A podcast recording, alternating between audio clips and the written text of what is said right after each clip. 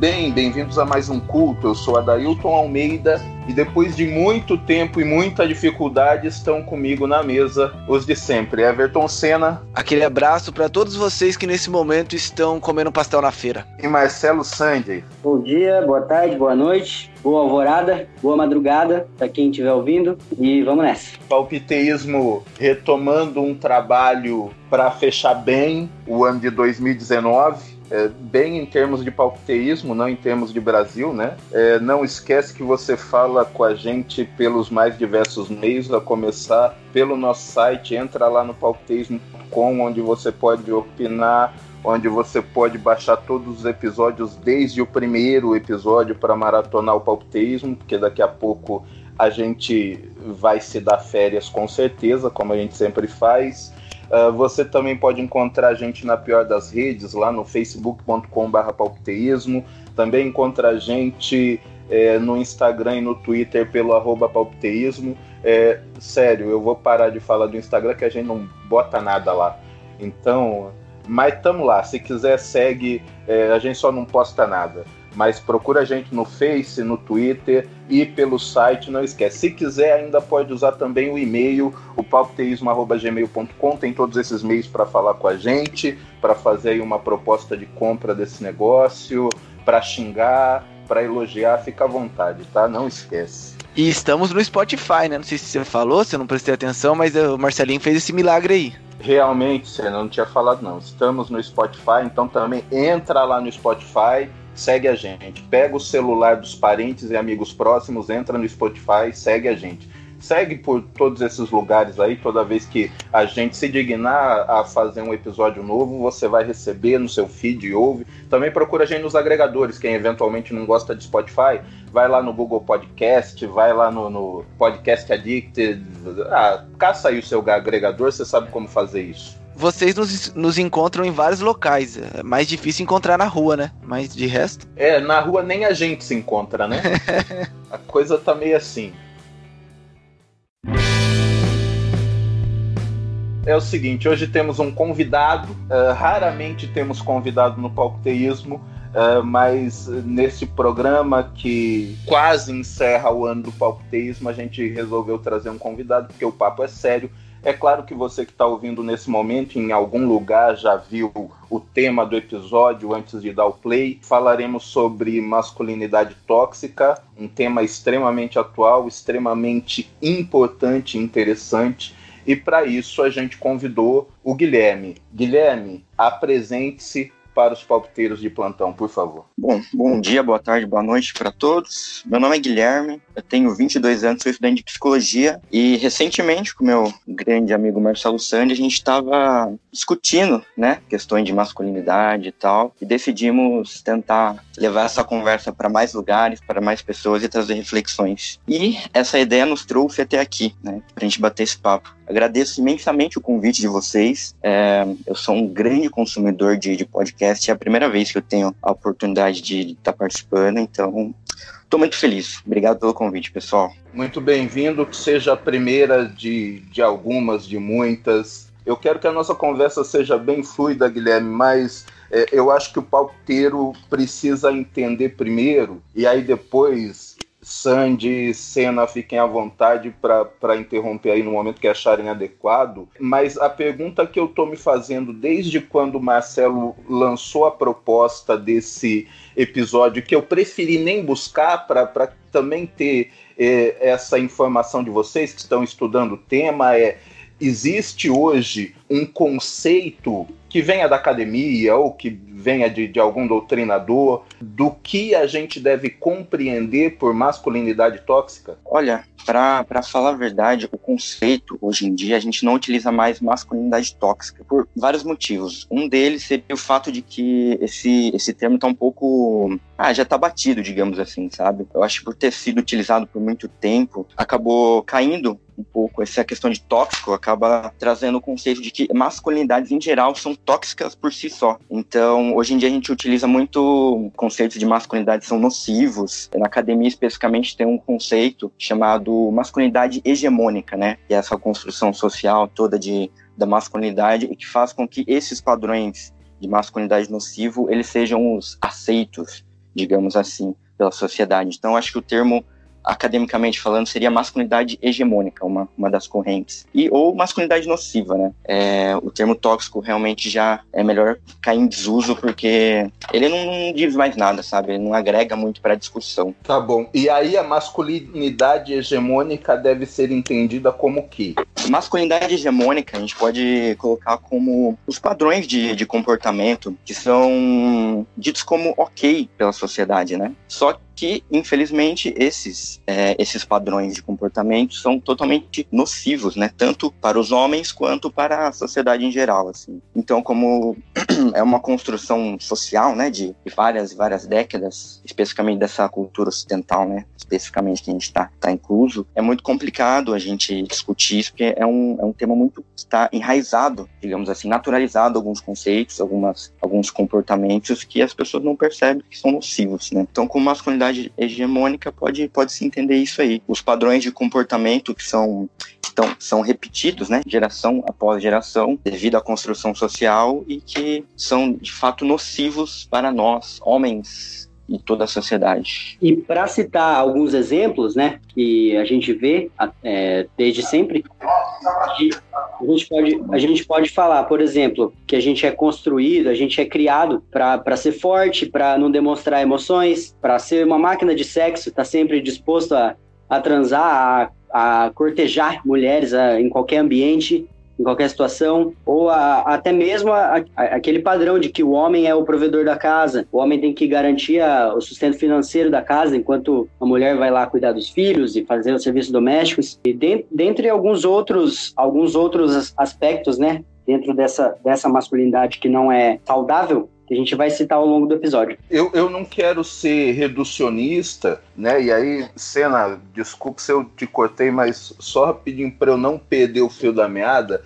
Eu, eu posso entender e faço essa pergunta até para que o ouvinte também consiga entender em que ponto a gente está. Seria a masculinidade hegemônica uma das facetas daquilo que a gente trata hoje como machismo estrutural, da qual também é uma faceta a misoginia, da qual também é uma faceta a objetificação do corpo feminino. É, é uma faceta ou a gente está falando de algo que não necessariamente está inserido dentro do machismo estrutural? Certamente, certamente. É, com certeza, faz parte do, do machismo estrutural, né? É interessante estudar a respeito é, e, e perceber as múltiplas masculinidades, né, que afloraram ao longo do tempo, né? Eu acredito que a masculinidade atual, né, digamos, enquanto masculinidade atual é a que está tá vigente, é que é os padrões de comportamento que o Marcelo falou muito bem aí, a gente consegue enxergar ela de datada do que, vamos lá. Eu acredito que a partir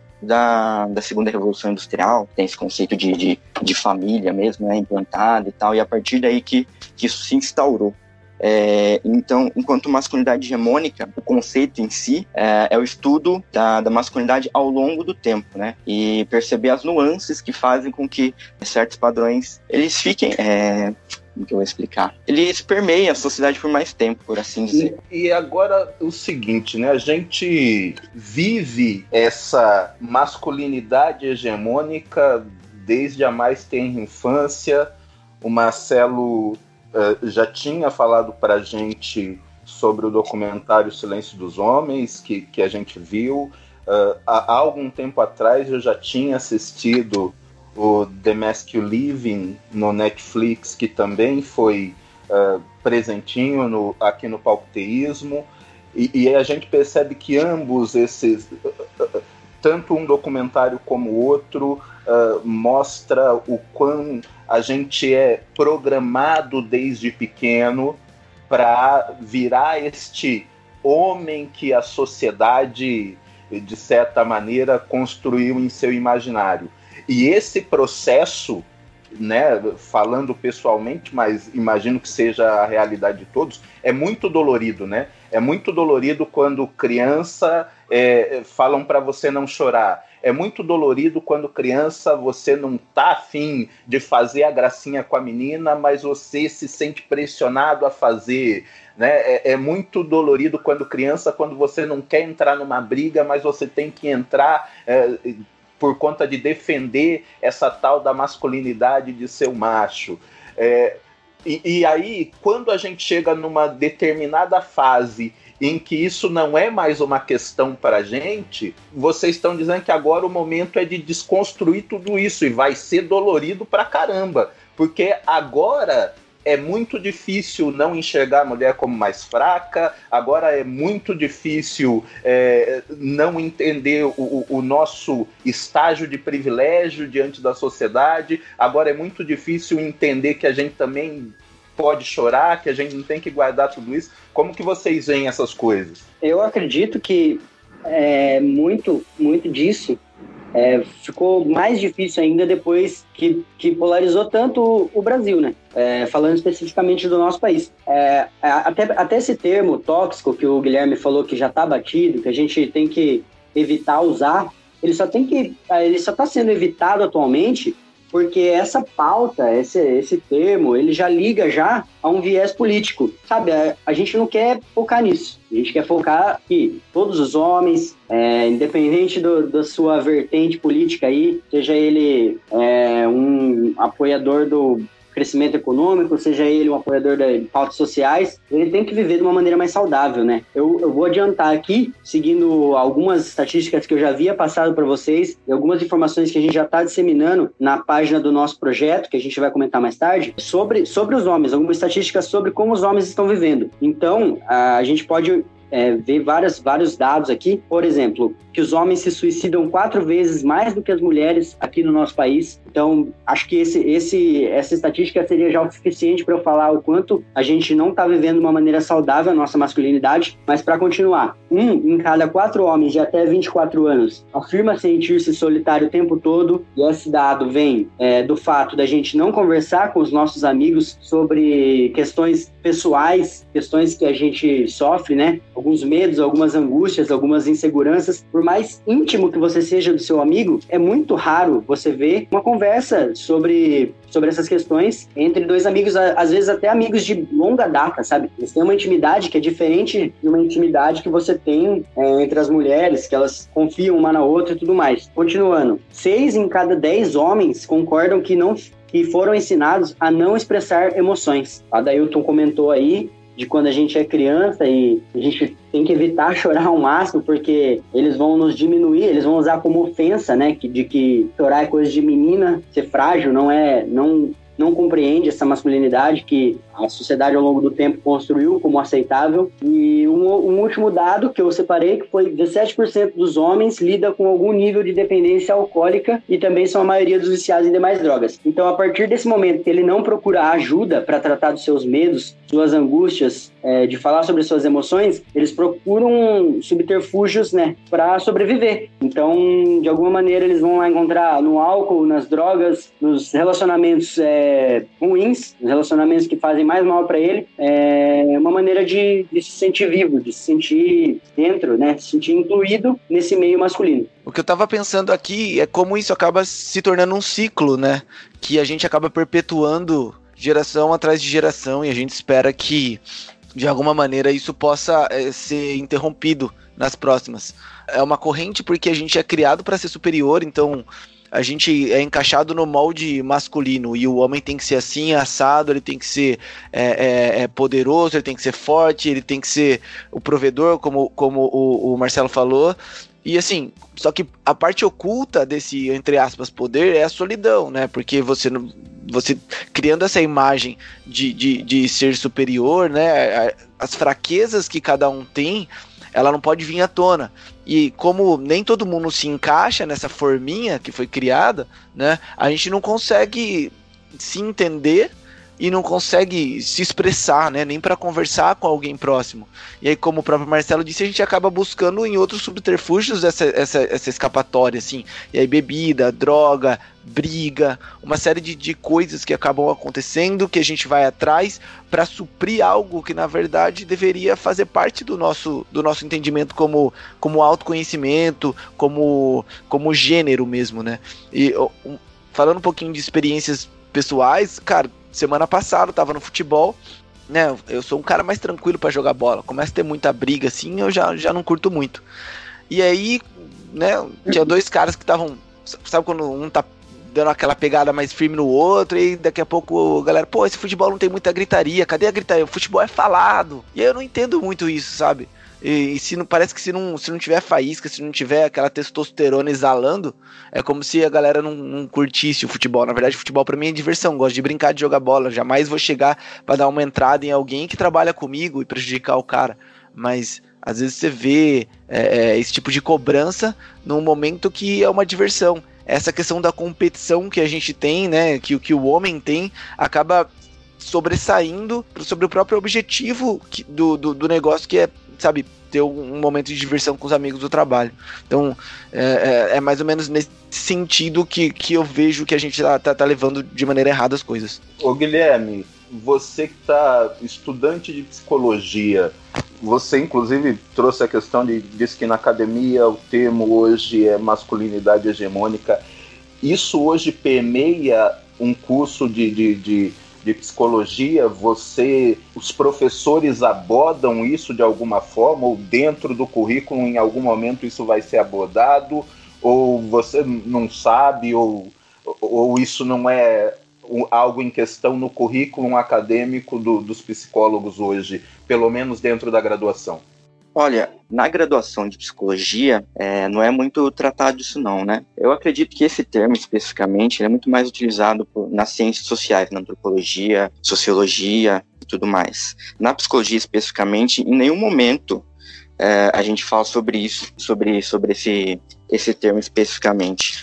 É, existem discussões acerca disso, sim, mas totalmente informais, digamos assim. Ou é algum tema específico dentro da matéria que a gente trabalha esse termo, esse termo não, desculpa, essa essa discussão, ou, por exemplo, aqui na, na minha faculdade em Itu, existe um grupo pra, é só de homens para falar exatamente disso, sobre masculinidade e tudo mais. E lá eles discutem esses conceitos e tudo mais, e como a masculinidade é essa masculinidade nociva, ela atrapalha o dia a dia. Mas são coisas isoladas, especificamente academicamente falando, em nenhum momento a gente trabalha com isso. Especificamente, eu, eu vou trabalhar no meu TCC ano que vem, algo nesse tipo. Eu ainda tô, tô começando a pensar, mas eu quero, sou analista do comportamento, né? E eu queria trabalhar a questão cultural mesmo, do machismo, quanto ele afeta o comportamento cotidiano dos homens, né? Fazer uma análise da, das metacontingências do, desse, do, do machismo. Na faculdade também, eu tenho uma, uma grande amiga que faz um trabalho com agressores, né? Fez uma parceria lá com a, com a OAB de, de Itu, fazer rodas de conversa com agressores, tentar entender o que, que eles enxergam mesmo, né? Essa questão da masculinidade e tudo mais. E uma das coisas que chamou a atenção dessa, dessa minha amiga, a gente conversando, foi o fato de que eles não conseguem reconhecer é, sentimento, digamos assim. Foi preparado toda uma dinâmica para a gente trabalhar essa questão de emoção, sentimento, na, em determinadas ocasiões, porém não rolou a hum. intervenção porque todos esses homens estavam um passo atrás, eles não conseguiam identificar é, sentimentos complexos e tudo mais, sabe? Isso é muito pesado, né? Sim, sim, porque é uma construção, como a gente tinha comentado, a gente não pode chorar, a gente não pode entrar em contato com a dor, tem que ser forte o tempo todo. Isso faz com que você não desenvolva uma inteligência emocional ou não saiba lidar da maneira, não diria correta, né, mas da melhor maneira possível em alguns momentos, né? Então, o que acontece é isso, as pessoas depois mais velhas elas acabam agindo de maneira violenta, né? Ou não adequada, inapropriada, e elas nem sabem o porquê, né? Então, por exemplo, para trabalhar com homens mesmo agressores, o primeiro passo é você ensinar eles putz, o que é sentimento, como expressar sentimento, antes de falar qualquer coisa sobre violência ou coisas do tipo, sabe? É, os homens estão um passo atrás, digamos assim, nesse, nesse aspecto. E, meu, isso é muito preocupante. Cara, e quando eu olho o estilo de vida que a gente, né, a gente leva desde, desde criança, assim, o ponto é que a gente tá sempre e cada vez mais entretido com alguma coisa. Então, por exemplo, finais de semana em casa, desde que, desde, desde que eu me conheço, assim, desde que eu lembro das coisas, de manhã era Fórmula 1, de tarde era Fórmula Indy, depois tinha o jogo.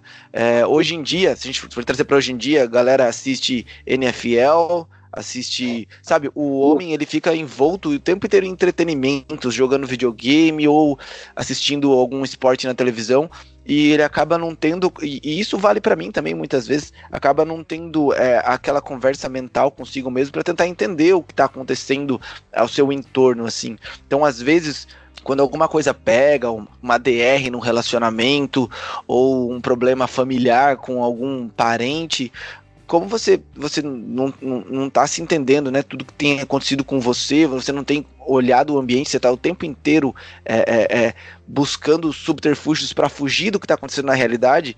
Quando acontece alguma coisa emocional que te tira desse, desse dessa espécie é, de distração, Aí vem uma avalanche de uma vez na sua cabeça e aí você não consegue processar o que está acontecendo e qual é a primeira resposta do homem. E aí talvez tenha um pouco de hormônio nisso tudo, né? Porque a testosterona é um hormônio que, que é, é mais agressor mesmo. Ele, ele, ele torna, é, ele traz adrenalina, traz uma série de coisas que acabam envolvendo. E aí, como você não ligou o seu cérebro, aí você vai pro primitivo e de repente usa violência, às vezes não violência física, mas com certeza violência verbal numa discussão e, e, e, cresce a voz e fala alto e xinga, né? Esse tipo de coisa. Eu acho que tá tudo ligado também. A, a, gente acaba fugindo o tempo inteiro de pensar sobre algumas coisas que acontecem na nossa vida. E quando isso acontece, quando a gente não consegue fugir, aí vem uma avalanche de coisa e de repente a gente não consegue processar. Primeiro por não ter essas ferramentas, né? A gente não tá, não conhecer os sentimentos, não saber nomeá-los, não saber identificá-los e depois por verbalizar tudo de uma vez sem, sem, um, sem um prévio discernimento das coisas. E foi bom, foi bom a gente ter falado agora sobre esses assuntos, como, como você citou, começou a citar a rotina aí do homem, né? Eu acho importante que nesse, nesse trabalho de desconstrução da masculinidade, dos aspectos nocivos dela, seja tratado em primeira pessoa, sabe? A gente tente fugir um pouco dessa construção de sociedade, de machismo, etc. Mas permitir que os homens falem, né? Usar o eu. Eu fiz isso, eu fui aquilo, eu estou me conhecendo. Então, citar, é, como você como você estava dizendo, antes de conhecer a Isa, por exemplo, eu posso dizer que em algum momento dos meus relacionamentos eu fui abusivo. E isso vem muito da, de, de como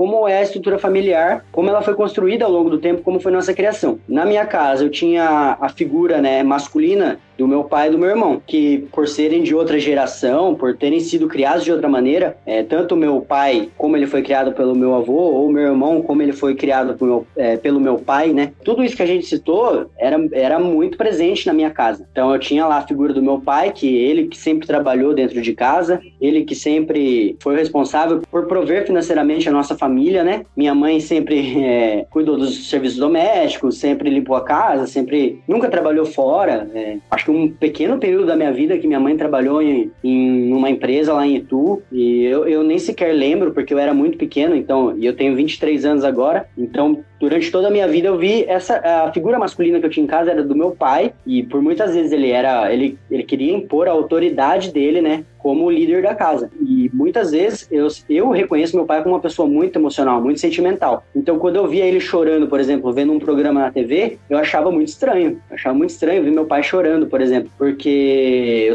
eu tinha como figura rotineira né aquela autoridade. E isso passou pro meu irmão. Meu irmão, eu fui muito ligado a ele por muito tempo. Seninha conhece a nossa relação. e eu, eu, eu sempre fui mais diferente, né? Eu, por mais que eu tenha sido criado para me encaixar nesses moldes, eu sempre fui mais diferente. Fui o dobro de emoção que meu irmão sentia que eu tinha, por exemplo. Só que essa emoção, eu expressava ela de uma maneira diferente. Eu nunca fui de discutir, por exemplo, porque se eu começasse a discutir, eu chorava e eu não podia chorar. Eu sempre fui ensinado que eu precisava fazer sexo com o maior número de mulheres possível, ou beijar o maior número de mulheres possível. E eu só fui desconstruir isso, sei lá, eu posso dizer que foi há cinco anos, cinco anos mais ou menos, que foi quando eu comecei a, a me relacionar com mais pessoas e, e tive a sorte de conhecer pessoas que me ensinassem coisas diferentes. Só que até eu passar por esse processo que é contínuo, né, que eu ainda estou vivendo, é, eu já sofri demais, sofri bastante eu acho que todo homem tem uma experiência pessoal que é muito parecida com essa. É, todo homem que acaba, acaba é, não, não se abrindo para falar sobre essas coisas, ele acaba ou dando continuidade nesse ciclo quando ele se torna pai ou quando ele, quando ele vai se relacionar com seus amigos e acaba é, esse ciclo que você citou aí no, no começo do episódio vai se repetindo. Eu tive a, a felicidade de crescer numa casa em que havia cinco mulheres, cara. E, e eu e meu pai e meu irmão por um período a gente era minoria. Então, sei lá, eu tive a sorte de, de, de crescer tendo que lidar com a força dessas mulheres, né? É, tendo que ceder para ela em vários momentos, porque elas eram maioria. E ainda assim, é claro que, que essa masculinidade hegemônica é, tem influência em mim em diversos aspectos, porque eu não ficava só dentro de casa, né? É, eu ficava na rua, eu ficava na escola, e, e nesses lugares o, o espaço do masculino é muito maior do que o do feminino, então é claro que eu absorvia isso tudo. Mas dentro de casa, o, o que eu tinha da, da figura feminina já era uma questão muito forte. E, e, ainda assim eu tenho dificuldade para desconstruir isso, né? Eu nunca tive problema assim de, de, de, de, ver meu pai querendo impor autoridade, porque até meu pai é bem tranquilo e acho que ele enxergava essa superioridade numérica delas. Então, assim, ainda assim, é, é muito difícil a gente se desconstruir enquanto homem, né? Mesmo crescendo num ambiente desse, eu imagino para quem cresce é, vendo um pai abusador, um um pai que não é só uma questão de querer se impor é, pela voz ou pela autoridade que a figura representa, né? Mas desses que se impõem violentamente, o quanto isso causa estrago naquelas crianças que estão ao redor, o quanto isso influencia e quanto isso deve ser difícil para ser trabalhado depois quando eu perguntei para o Guilherme a questão de se isso é trabalhado hoje dentro de uma graduação de psicologia, é porque muito provavelmente a gente vai falar lá na frente dos grupos que estão trabalhando com, com essa questão da, da masculinidade hegemônica hoje, mas é, para um homem chegar num grupo, num coletivo, se reconhecer, né, é, é, viciado por essa masculinidade e conseguir ali começar a se abrir, se desconstruir, é uma dificuldade. Então fiquei pensando que alternativa esse cara tem até que ele chegue nesse estágio, porque eventualmente fazer isso no face to face com um profissional, com um psicólogo, de repente fosse mais fácil. Será que os psicólogos hoje estariam prontos estariam preparados para lidar com isso de uma maneira saudável, de, de modo que uh, o cara, aquele cara que é muito, que tem essa masculinidade muito enraizada, conseguisse chegar num estágio para poder participar no grupo, porque vocês mesmos falaram que os homens nesse momento estão um estágio atrás. Como você vê isso aí, Guilherme? Deixa eu só, deixa eu só botar 20 centavos aqui. É que talvez, para você ir no psicólogo, exige um passo inicial teu, né? E talvez seja difícil. Agora, quando você vai num coletivo, um amigo pode levar, né? De repente, acho que essa é a sacada do coletivo que pode, às vezes, sobrepor ao próprio psicólogo. Só, só isso que eu queria, só para não perder o, o, espaço. É porque acho que ainda hoje tem muito preconceito, né? Com essa questão de psicólogo e tudo mais. Então, eu acho que o primeiro passo é exatamente o que o Senna falou, sabe? É mais fácil os homens conversarem entre si, é, com amigos ou falando a mesma língua, assim, sabe? É, eu acredito muito na desconstrução do dia a dia mesmo, né? Na mesa de bar, você repreende algum amigo, conversa, pô, cara, não faz isso, não sei o quê. É, eu acho que a, a verdadeira mudança, ela vai, vai começar a partir desse, desses pequenos comportamentos. Porque eu acho que é, não diria antinatural, mas é muito complicado a gente entrar em contato com, com esses aspectos nocivos. O Marcelo deu o exemplo dele, me lembrei de um exemplo também da questão de, de ser abusivo. Na minha adolescência, eu era realmente, tinha muitos problemas, eu era realmente um cara babaca, eu era abusivo com as, com as mulheres e tudo mais. E, e, o doido de tudo isso é que eu era reforçado, sabe? Na escola, putz, era, nossa, olha como você fica com várias meninas, você, você fala, não sei o quê, e aquilo todo mundo achava aquilo incrível. É, em vez de aquilo ser uma coisa ruim, na verdade, quanto mais você é babaca, abusivo, assim, mais, olha, o cara é, é o machão mesmo, né? E você ganha muita coisa sendo o machão, né? Tanto é que eu, hoje em dia, depois de uns 5, 6 anos de todo esse movimento, Aí que eu comecei a me dar conta, caraca, como eu era babaca, assim, mas é muito difícil quando você vive, você tá nesse meio, você ter essa, essa tomada de consciência, porque dependendo do, do ambiente que você tá, aquilo é ok, não, não é errado. Ao contrário, é exaltado. Então, eu acho que é aí que mora a dificuldade de trazer homens para esse debate, sabe? É, é eles entenderem que, que putz, que eles estão sendo prejudicados e que eles estão prejudicando o outro. E o trabalho com psicólogo especificamente, eu acredito que a psicologia em si, obviamente, eu acho que ela está preparada sim, porque, meu, a gente trabalha com modificação de comportamento em geral. Eu acredito que homens que sejam mais fechados tal, não, não teria problema nenhum a gente trabalhar isso em terapia ou em terapia em grupo. É, só que eu acho que a grande dificuldade é fazer os homens é, darem conta, né, desses comportamentos nocivos e tudo mais e procurarem, seja o psicólogo, ou seja algum grupo específico para tratar isso, porque é muito complicado. Os homens, eles, eles, não, eles não procuram. Acho que não sei se o Marcelo passou o dado, mas os homens, eles têm, meu, problemas de saúde e decorrência, eles simplesmente não vão ao médico, sabe? Então, se eles não cuidam da saúde física mesmo, imagine cuidar da, da, da emocional. Então, é uma dificuldade muito grande é trazer esses homens para discussão, para discutir, sabe? E eu acredito que seja através da, das pequenas coisas que a gente vai criando pequenos é, gatilhos, digamos assim, para ele repensar. Caraca, olha, realmente, sabe? É um trabalho de formiguinha mesmo, né? A gente não. Esse negócio de desconstrução é uma coisa contínua e nunca vai acabar. Então, vai ter um cara que ele vai estar num grau de desconstrução inicial ainda, mas putz, o simples fato dele não enxergar a mulher como objeto, por exemplo, já é uma puta vitória, né? Então a gente vai aos poucos repreendendo, trabalhando, conversando para modificar isso. Mas, meu, é complicado, complicado. E uma, uma grande coisa, uma grande, um grande fator que atrapalha isso é que, inclusive, é o que partiu, o que foi a iniciativa do Guilherme de começar o, o nosso projeto, né? Essas lutas para que os homens mudem seus comportamentos e sejam mais saudáveis consigo mesmos e com a sociedade, elas não partem dos próprios homens, né? Geralmente ele é, vem muito das mulheres, dos movimentos feministas, dessa luta das mulheres por igualdade, por, por elas não quererem mais sofrer o tanto que, que o machismo é nocivo na sociedade. Eu acho que, a, além disso, de do homem não, não tomar iniciativa para se ajudar, é, tem há pouco tempo que começaram a surgir os movimentos que são iniciativas de homens para mudar outros homens, né? É total. E como você falou, o, o, eu comecei a realmente pensar seriamente nisso isso a partir de um. Eu fui numa jornada da análise do comportamento em Jundiaí. E eu assisti uma, um estudo de caso, uma palestra de uma mestranda da, da USP, eu não vou lembrar o nome dela agora, sobre relacionamento abusivo tal, estudo de caso. E nesse estudo de caso, depois teve uma discussão e, as, e, e culminou a discussão exatamente nisso. Putz, a gente conversa, a gente tem esse mesmo papo. A grande maioria era, eram mulheres, né? Que estavam no, participando da roda de conversa. Putz, a gente fala sobre, sobre feminismo, sobre violência há décadas, há décadas. E, e a gente tem uma rede de apoio bacana, né? As, as meninas falando.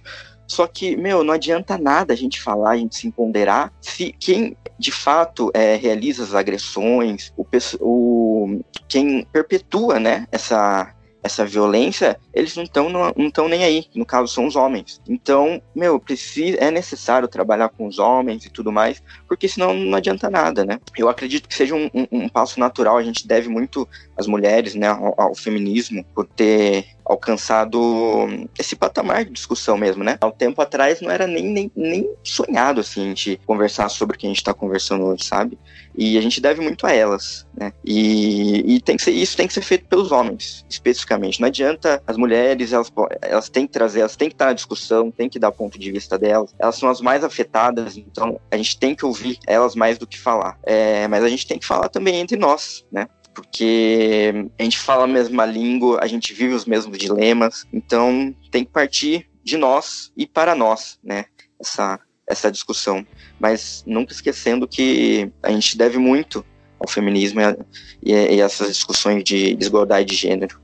Então, o início do projeto partiu exatamente de, de uma discussão entre mulheres que chegaram à conclusão, putz, meu, a gente tá fazendo certo, mas agora a gente precisa do, que os homens também façam alguma coisa, porque senão a gente bate no, no teto aqui, né? A gente precisa multiplicar essas reflexões tal para que a gente caminhe ainda mais, né? Essa questão de equidade e de desigualdade de gênero. Tá certo.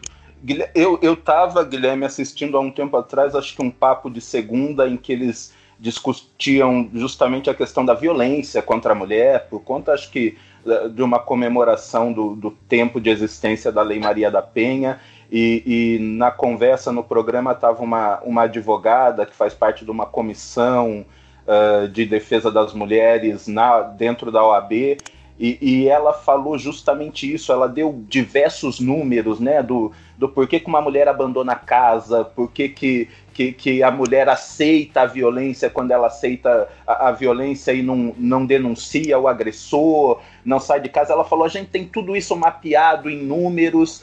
Ela falou, só que todas essas informações que a gente tem vêm das mulheres. A gente nunca tem a informação, por exemplo, de por que, que o homem agride. E na hora em que eu ouvi ela falando isso, eu me fiz essa pergunta: o que, que leva um cidadão a agredir? E eu não consegui responder, e talvez a gente vá levar um tempo para responder isso.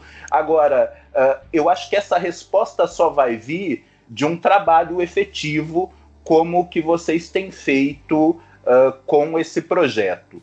Como é que o, o projeto tem atuado para as pessoas entender o que é o reconstruir, né? Explica um pouco para a gente isso aí, você e Marcelo. Manda ver lá, Marcelo. Como o Guilherme comentou, é, a iniciativa partiu dele, inicialmente. Ele, a partir dessa palestra, onde ele identificou a necessidade dos homens de, de tentarem buscar reconstruir entre si esses conceitos.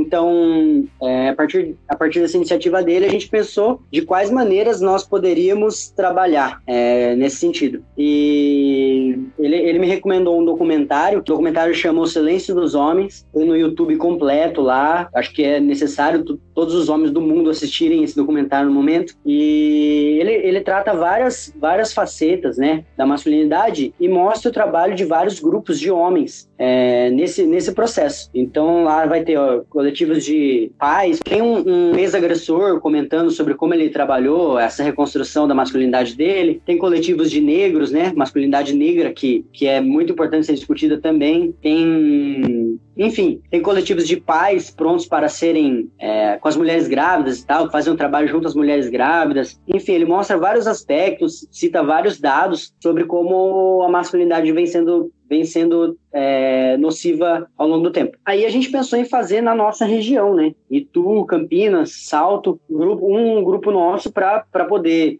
engajar homens nessa discussão também. Então a gente começou com, primeiramente, a nossa proposta começou de uma maneira digital. Nós, nós fizemos uma página no Facebook, podem procurar lá, é Coletivo Reconstruir, o que você deveria conversar com seus amigos, esse é o nome da página, o logo lá é uma florzinha amarela, é bem fácil de encontrar. E lá a gente está divulgando alguns dados, algumas reflexões, alguns materiais audiovisuais também, sobre, sobre é, o que a gente provoca como homens através desses padrões de comportamento. E a partir dessa divulgação desses dados, dessas reflexões, nós esperamos fazer futuramente aí no próximo ano é, encontros presenciais, onde a gente vai ministrar, ministrar não, a gente vai permitir, né? A gente vai abrir um espaço para que os homens falem sobre essas questões. É longe da gente querer ser palestrinha, né? Porque a gente nem tem um currículo para isso, mas uh, a, o fator, o, o princípio, o objetivo principal é dar é, espaço para que os homens falem sobre essas questões que até então estavam ali embaixo do tapete, né? No, nesses, nesse, nesse documentário especificamente, ele diz muito sobre os trabalhos desses grupos. Tem, tem alguns grupos já no Brasil, tem alguns materiais e já tem alguns homens engajados nessa, nessa, nessa mudança. A gente estava comentando, né, sobre como é difícil levar homens para essas discussões e tal, fazer os homens falarem sobre isso. E a gente presenciou isso é, ali, cara a cara, que já no começo do projeto a gente tentou fazer uma reunião lá em Itu, no dia 8 de dezembro, só que não tivemos quórum suficiente. É, não compareceu ninguém, a gente foi lá, o Guilherme, com o apoio do pessoal da Baia Hacker, que é um espaço muito legal lá em Itu. Infelizmente, a gente não conseguiu fazer. É, claro que tem alguns problemas de engajamento, como a gente é novo nesse, nesse negócio de, de engajar pessoas nas redes sociais, a gente não é digital influencer nem nada, é, teve esse problema, mas é, ter tão pouco interesse assim, até tinha algumas pessoas confirmadas no evento, algumas pessoas que declararam interesse, só que não teve comparecimento. Então, o projeto é basicamente esse: a gente procura é, difundir dados nas redes sociais para posteriormente encontrar essas pessoas que desejam fazer parte do projeto para discutir essas questões. Se o Guilherme quiser complementar. Não, é exatamente isso mesmo. Presencialmente, a ideia é criar um ambiente de troca, um ambiente seguro que a gente possa conversar sem, sem essas máscaras mesmo, né? A gente consegue, consiga ter uma, uma conversa franca com os homens, né? A, a ideia é que realmente fazer roda de conversa simplesmente pra gente fazer troca. Não tem teoria, não tem condução, não tem nada. A ideia é realmente que a gente a princípio, entre em contato é, através do diálogo, da troca, com esses aspectos negativos da masculinidade, né? Nós por nós mesmos, né? Através de, de relato, por exemplo, a gente pode falar sobre questão de pornografia e tal, e alguém dá um relato, aí outra pessoa, em algum aspecto, aquilo, é, outra pessoa vai se identificar, né? Então, mesmo que a pessoa não verbalize, eu acho que a gente ter um ambiente de conversa, de troca e tal, já vai ser uma, vai, já vai ser uma grande melhora, porque é, é aquilo, é fazer com que os homens entrem em contato com aquilo, de fato, né, com esses sentimentos, com esses padrões.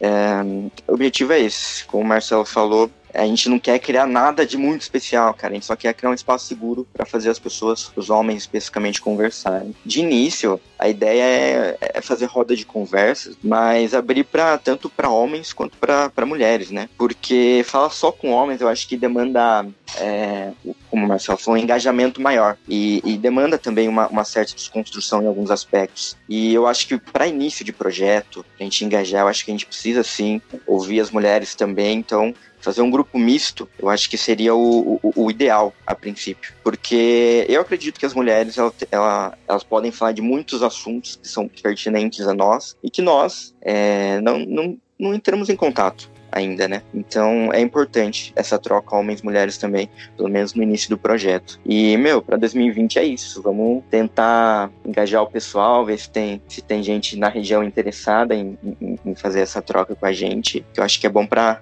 todo mundo. Eu Estou muito feliz mesmo com o conteúdo desse papo. É, é, um, é um trabalho de formiguinha e vai ser um trabalho difícil pra caramba. Então já deixo aqui toda a minha solidariedade a vocês e, eu vou fazer o que for possível e tiver ao meu alcance é, para que o coletivo alcance o máximo de pessoas que puder alcançar.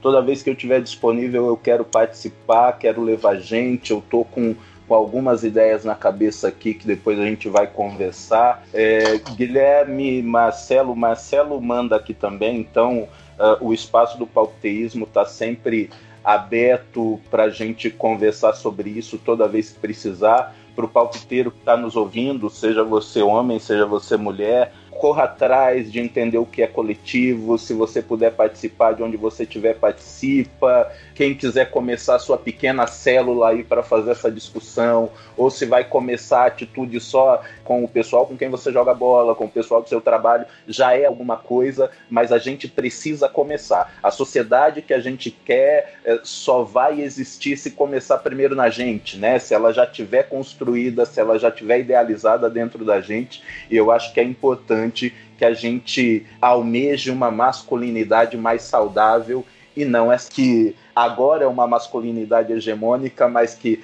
é, meu entendimento é que ela traz sim hoje em dia uma toxicidade, ela deixa a gente doente, como vocês bem comentaram, é, e isso precisa mudar para o bem dos homens, para o bem das mulheres e para o bem da sociedade. Obrigado, Guilherme, pela sua disponibilidade. Obrigado, Marcelo, por ter proposto esse tema extremamente importante. Eu acho que a gente uh, ainda volta a falar disso algumas vezes no palpitismo pela importância do tema. Eu gostaria de citar alguns grupos que já fazem esse trabalho para o pessoal procurar aí na, nas redes. É, à vontade. A gente já tem. Eu, eu tô consumindo agora muito, muito mesmo. Tô gostando muito de ouvir eles falarem. Um podcast da Memo. É, Memo mesmo, só que com H no final. É, homem ao contrário, no caso. Eles abordam vários temas que é, a gente não vai conseguir falar sobre todos aqui, porque é um episódio só. Mas eles já têm vários episódios sobre várias facetas dessa masculinidade nociva que eles comentam e, ele tem uma pluralidade muito grande no podcast deles. Tem um homossexual, tem um negro, tem vários, vários homens lá diferentes para comentar sobre esses vários aspectos da masculinidade. Então recomendo muito que todos ouçam esse podcast, além do Papo de Homem, que é um o projeto que desenvolveu o documentário Silêncio dos Homens. Eles têm um blog, eles têm uma página no Facebook também, que postam muito material válido, que é uma coisa que vale muito a pena dar uma olhada, dar uma lida aí uma vez por semana em algum artigo, que acrescenta bastante já. E um projeto que eu gostei bastante de, de conhecer, eu conheci inclusive no documentário, é o Prazer Ele. É, eu acho que é Cláudio Serva, o nome do coordenador desse projeto, e ele reúne homens para discutir questões da sexualidade. Ele, ele ministra palestras e, e rodas de conversa também com o tema é, Tudo que o seu pai não te ensinou sobre sexo, permitindo que o homem é, desfaça essa imagem de que ele é uma máquina sexual que ele tem que o, ele, que ele tem que desenvolver a sexualidade dele baseada na performance, né? Ele ensina bastante coisa também. Então esses três projetos que eu quero citar aí. Obrigado, Marcelo. Vamos lá então para o dedo de prosa.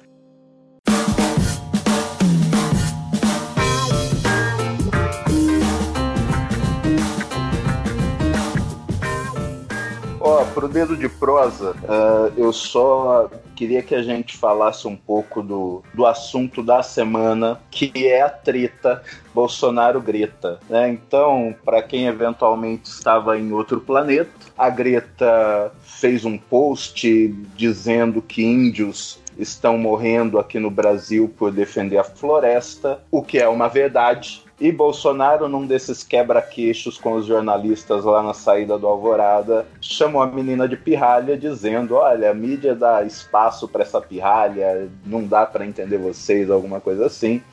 Inteligentemente, a Greta logo mudou a bio dela para pirralha no Twitter, né? E o mundo inteiro que sabia o que significava pirralha. E aí, num timing perfeito do Bolsonaro, um dia depois dessa treta, a, a Greta é eleita a personalidade do ano, então tamo bem de presidente, hein, gente? Queria que vocês falassem disso aí. Eu ouvi um podcast essa semana. É claro que numa, numa treta entre Bolsonaro e Greta eu vou ficar do lado dela, óbvio. Aliás, uma treta entre o diabo e o Bolsonaro eu vou ficar do lado do diabo. Acho, acho válido citar, acho válido levantar aqui a, a origem da Greta é, e que as pessoas possam pesquisar um pouco mais do que, do que não tá na superfície aí de como ela está sendo Ela, ela levanta muitas questões importantes sobre o ambientalismo, só que ela está sendo, ela tá sendo bastante usada por alguns órgãos que, como se diz, tem um affair ali com o ecofascismo, né? É, tem um podcast chamado Testes da Massa, tem um episódio sobre isso e eu recomendo ouvi-lo. Agora, sobre a treta, eu acho mais fácil a gente falar sobre a treta atualmente. eu acho que teve uma tirinha muito boa, né? Mostrando lá o, o verdadeiro pirralho, o Bolsonaro um corpo infantilizado, esperneando. Eu acho que é o que resta ele atualmente. Eu ainda, eu ainda acho que ele não vai terminar o mandato. Eu não sei se eu torço para isso, porque eu não sei a consequência de, de um eventual impeachment. Então, é o que resta ele, né? Inflamar as massas aí da maneira mais agressiva possível.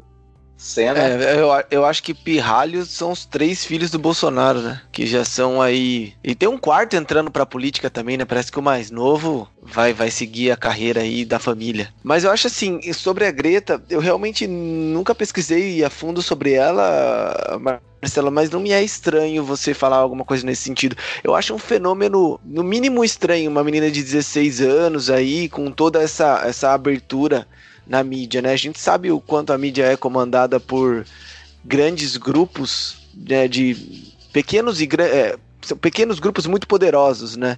E quando uma pessoa de 16, que deve ter começado com 15 a ter espaço na mídia, e, e, ela ganha as manchetes da Time como personalidade do ano, eu sempre fico com um pé atrás se isso não é obra dessas próprias grandes corporações que acabam é, querendo trazer isso à tona e com algum objetivo escuso por trás. É, é, a, eu, eu, sou, infelizmente, eu sou muito adepto das teorias da conspiração e como bom palpiteiro, adoro palpitar sobre elas. Então, obviamente que ela falou verdade sobre a Amazônia. Os índios têm, acho que nesse mês foram três grandes lideranças que, que morreram. E o, e o fato de precisar vir uma menina de 16 anos lá de fora para comentar sobre isso e gerar esse burburinho todo mostra como a nossa imprensa nacional ela tá, ela tá de quatro para o poder que, que, que o, o Bolsonaro e, e, enfim, né, que essa nova direita tá tendo tá tendo sobre o nosso país. Precisou vir alguém de fora, alguém, né, para botar luz sobre essas coisas.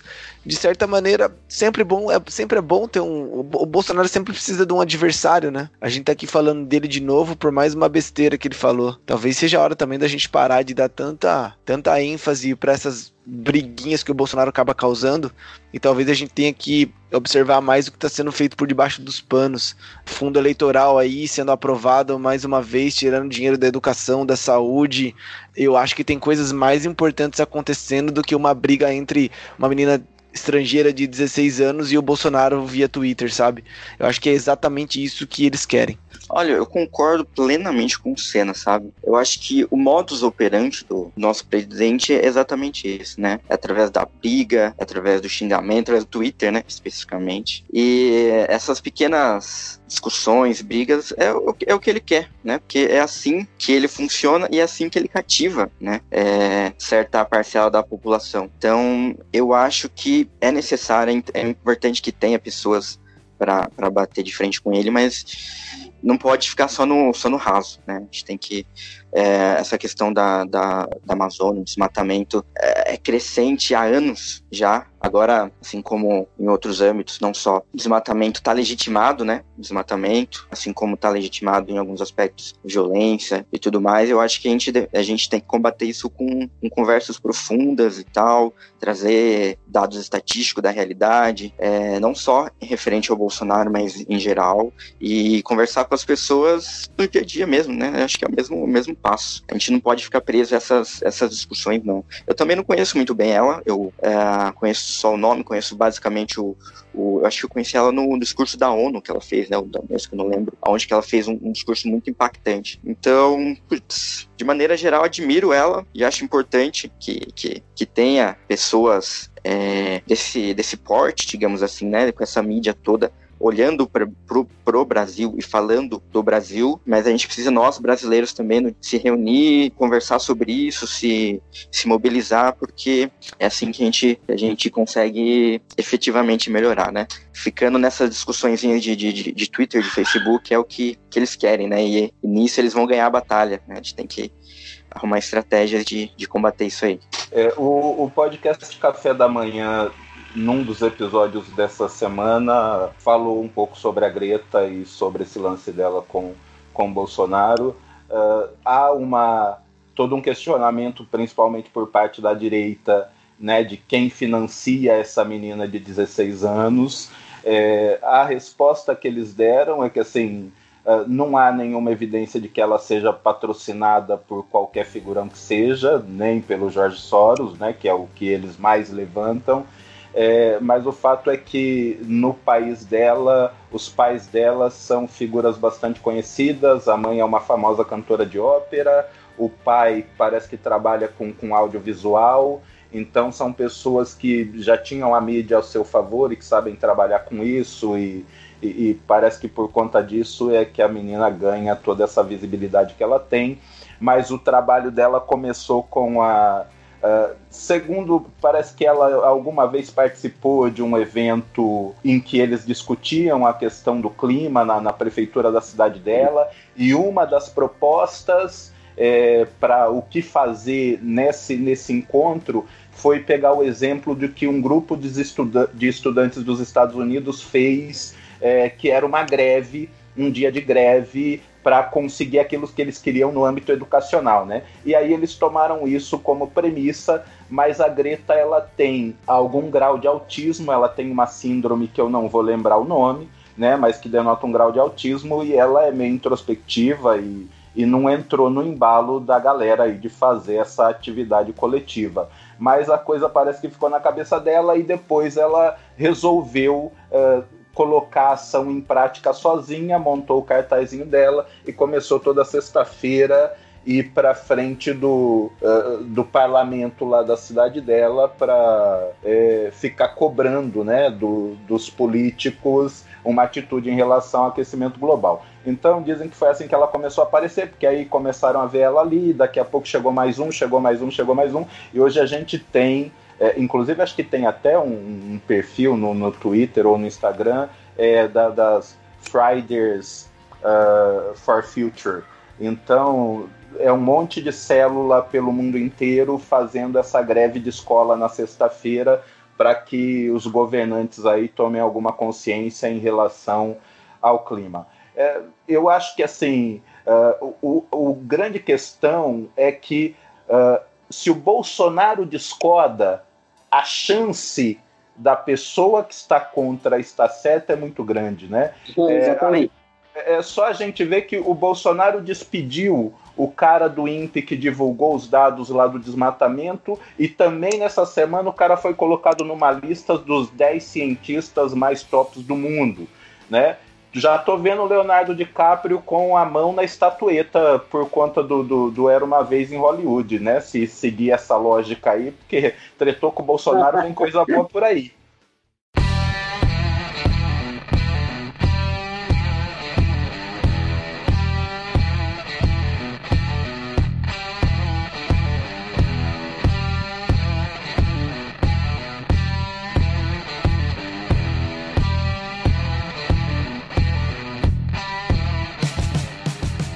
Presentinhos. Quem quer começar? Posso começar? Então Tem um presentinho relacionado ao tema, que é um perfil do, do Twitter, que chama Por que os homens vivem menos? É arroba Por que os homens morrem sem, sem o plural mesmo. É, PQ, os homens morrem. E é muito engraçado, cara. Tem vários GIFs ali de coisas malucas que homem faz. Se achando o gostosão, o fodão, vai lá e tenta pular uma cachoeira, e escorrega, e bate a cabeça e é, é, é, engraçado. Só, só isso denota um pouquinho do, do que a gente falou, da, das loucuras que o homem faz e por que aquela estatística que o homem acaba morrendo mais que mulher também, né? E aí, em segundo plano, eu assisti a série que você recomendou, então é um representinho, um representinho requentado aqui, que é Years and Years da HBO, achei demais. Quem, quem não ouviu o último episódio, que acho que foi no último que o Adelton recomendou, é uma série meio futurista, mas não tanto em tecnologia, mas em, sim em ambientalismo, comportamento, é, é, e, e, mostra um, acompanha uma família durante 10 anos, se eu não me engano, 10, 11 anos, em que a, a ultradireita acaba é, é tomando conta da sociedade e também os aplicativos de né, esses Uber da vida, essas coisas acabam virando meio que o padrão de como uma pessoa consegue se manter trabalhando, essa precarização do trabalho, né? Então como isso influencia a relação entre a família e a relação da família com a sociedade, ele se passa em Londres, né? Em Londres não, na Inglaterra como um todo, e, e, e, achei bacana. São seis episódios de uma hora cada um, mais ou menos. Ali pelo segundo ou terceiro episódio a série dá uma barrigada, e aí você pensa se você continua ou não, mas continua porque, porque é bem legal. Espero que não tenha segunda temporada, porque a temporada foi bem legal. Um, acho que é isso. Eu ia indicar duas coisas, mas eu acabei esquecendo aqui no intervalo de cinco minutos qual era uma das coisas que eu ia indicar. Então eu vou indicar uma só, e se eu lembrar, eu indico a outra aí. É, eu acabei de ler o livro A Laranja Mecânica, que já é um livro bem antigo, mas é bem atemporal. E ele, ele tem um filme que é do, do Stanley Kubrick, é, e eu li o livro agora recentemente, e é muito bom, cara. Fala sobre violência, sobre autoritarismo, sobre o trabalho da psiquiatria, sobre o condicionamento de comportamentos às pessoas, e ele é muito legal dá, dá para dar uma boa refletida. Pô, que legal, Marcelo. Eu nem, sério, eu nunca procurei o livro, cara, mas Laranja Mecânica é um dos meus filmes preferidos da vida, assim. Fica ali norteando junto com Pulp Fiction. É, o, o, filme eu acho demais, vou atrás do livro também, porque geralmente o livro é melhor do que o filme. E aí, Guilherme, tem alguma coisa? Bom, pego meio de surpresa aqui, então vou indicar o que eu consumi nos últimos tempos que eu gostei. Uma série da, da Amazon, que é o The Boys. Já assistiram? Nunca já vi. Já vi, acho que também já virou presentinho em algum momento, mas vale a pena. Recomenda aí. Ah, então, não, vou recom recomendar de novo porque é realmente muito boa. É, é uma série sobre super-heróis, mas com todo uma, um, um, um viés, é, como que eu vou dizer, mais realista, né? É, tem questões políticas, grandes corporações e tal. Então é uma série de heróis, mas que foge um pouco daquela, daquela fórmula que já está conhecida tanto da Marvel quanto da DC é, e traz discussões muito atuais, assim, o poder da mídia, né? É, o poder das grandes corporações, o quanto influencia né, o, o nosso dia a dia mesmo, né? E eu queria indicar também, é que eu tô em ritmo de férias, agora só tô assistindo The Office, que é o que me faz feliz. The Office é, é o que há. E eu queria indicar um, um livro específico, então, que veio à minha cabeça, que é O Mundo Assombrado pelos Demônios, do Carl Sagan. É, é um livro muito interessante, onde ele trata sobre questões místicas e superstições que a sociedade tem ao longo do tempo e o quanto é, a gente pode pensar sobre isso, pode olhar para esses fenômenos sob o viés da, da, da ciência mesmo, né, do método científico.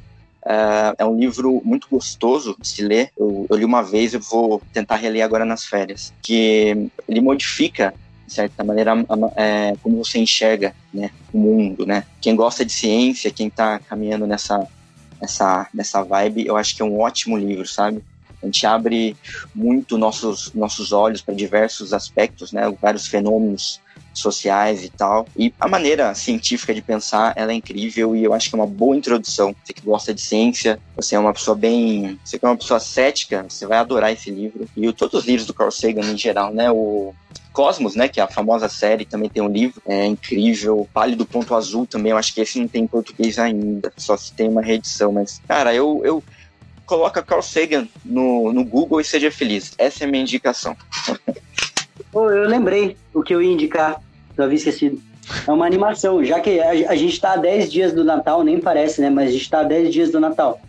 Uma animação, eu não sei se é da Netflix, é original da Netflix, mas ela chama Klaus. É a história de um, de um carteiro que vai viver num lugar muito afastado e acaba trabalhando com o Papai Noel. É, e eu chorei. Pode ver que vocês vão chorar também. Muito bonito. É um filme sobre gentileza. Assista. Boa. Vou assistir com a molecada, então. Todas as dicas anotadas. Em relação ao The Boys, Guilherme, tem um episódio do Podcrastinadores falando sobre a, a série toda, porque ela é baseada em quadrinhos, né? E eles falam um pouco de como a série adaptou os personagens, o que tem no quadrinho de diferente da, da série é muito legal. Assim, é, de qualquer forma, o, o tom geral do episódio é de que é uma exceção, mas a série conseguiu superar aquilo que foi feito nos quadrinhos, então a série vale muito a pena mesmo os The Boys.